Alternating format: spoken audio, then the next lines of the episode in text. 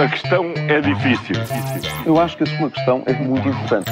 Eu não lhe vou responder essa pergunta porque não me apetece. Ficará eventualmente a pergunta no ar. É uma boa pergunta essa.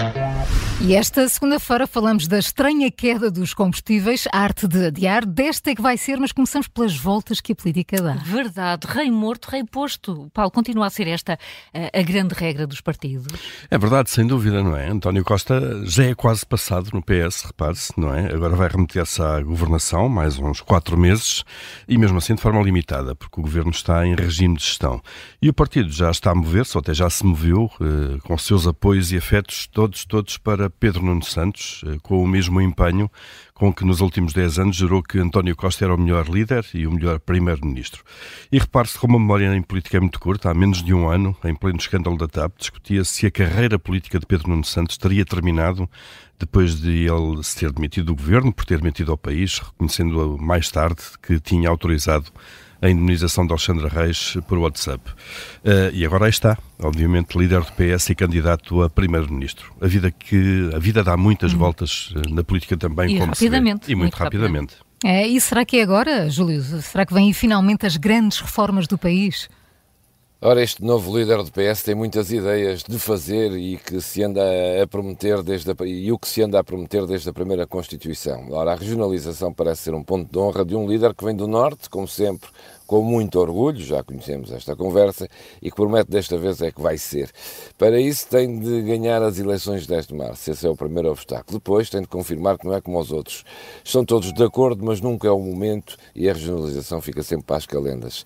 Esta promessa tem quase tantos anos quanto a de novo aeroporto aposto que vão fazer mais depressa o aeroporto que a regionalização, isto se fizer o aeroporto. É só um palpite. Então, e Paulo, será que é só a regionalização que anda eternamente adiada? Não, não, nada disso. Ah. Eh, vamos lá ver alguns objetivos de décadas que continuam a marcar passo. A reforma da justiça, uhum. a reforma do sistema eleitoral, eh, um médico de família para cada português. Ui. Isto são apenas alguns exemplos eh, de assuntos políticos de que se fala há muitos, muitos anos, mas que temam em não avançar. A linha de alta velocidade de comboio, por exemplo, é outro. Ainda ontem nas televisões se recordavam eh, as declarações de sucessivos governos desde o final dos anos 90 a prometerem que desta é que é. Portanto, o aeroporto uh, tem muitas e boas companhias nesta gaveta dos adiamentos. E agora uma dúvida, Júlio. Que surto é este dos combustíveis? Conta. Ah, ora, vocês querem saber então. que voltou a descer o preço dos combustíveis. Vamos em oito semanas seguidas com os preços sempre a cair. E tu já estás Ontem, na estação de serviço. Voltei, já, já estou aqui mesmo numa já estação de serviço. Com o Jerrycan. E devo dizer, é verdade, estão 3 graus aqui. E devo dizer, olhei para os preços dos combustíveis e não vejo onde é que está a média de 1,5. Mas pronto. Um, deve, deve é estar numa autoestrada ou perto disso. Estou, estou, claro. Ah, claro. Então, e... Uh, claro.